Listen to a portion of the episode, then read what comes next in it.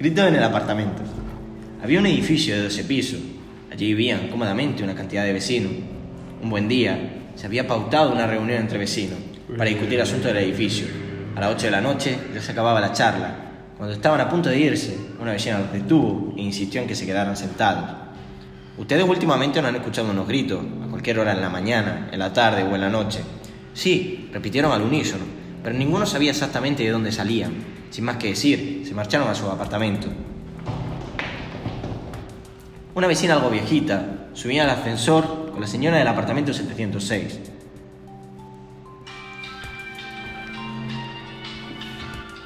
Yo sé de dónde vienen los gritos, soltó una vez las palabras. Ah, sí, le respondió cordialmente la señora. Son los gritos en el apartamento 706, son de ustedes. No debería meterse en asuntos que no le convienen.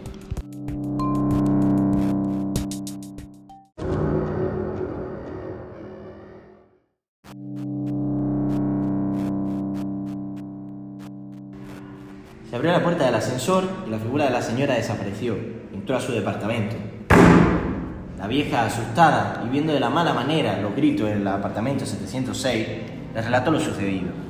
Allí debe haber algo más. Esto es muy sospechoso. Los otros vecinos se mostraron asombrados, pero no estaban dispuestos a hacer nada, pues la señora de ese apartamento generaba un temor y respeto. Ella siempre vestía de negro, tenía una sonrisa que se dibujaba a veces perversamente y clavaba su mirada detenidamente en las personas. Resultaba muy incómodo. La viejita no podía creer que no fueran a hacer nada, entonces llamó a la policía.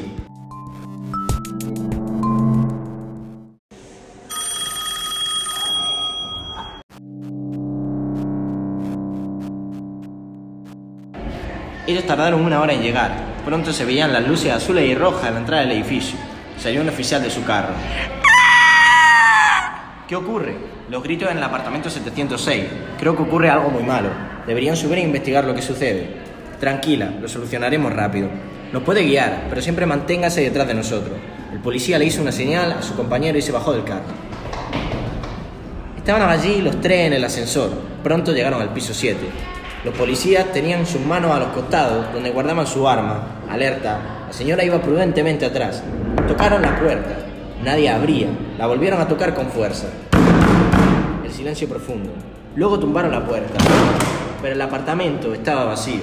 No había nada, ni nadie. Algo espantoso allí. Sangre cubriendo toda la pared.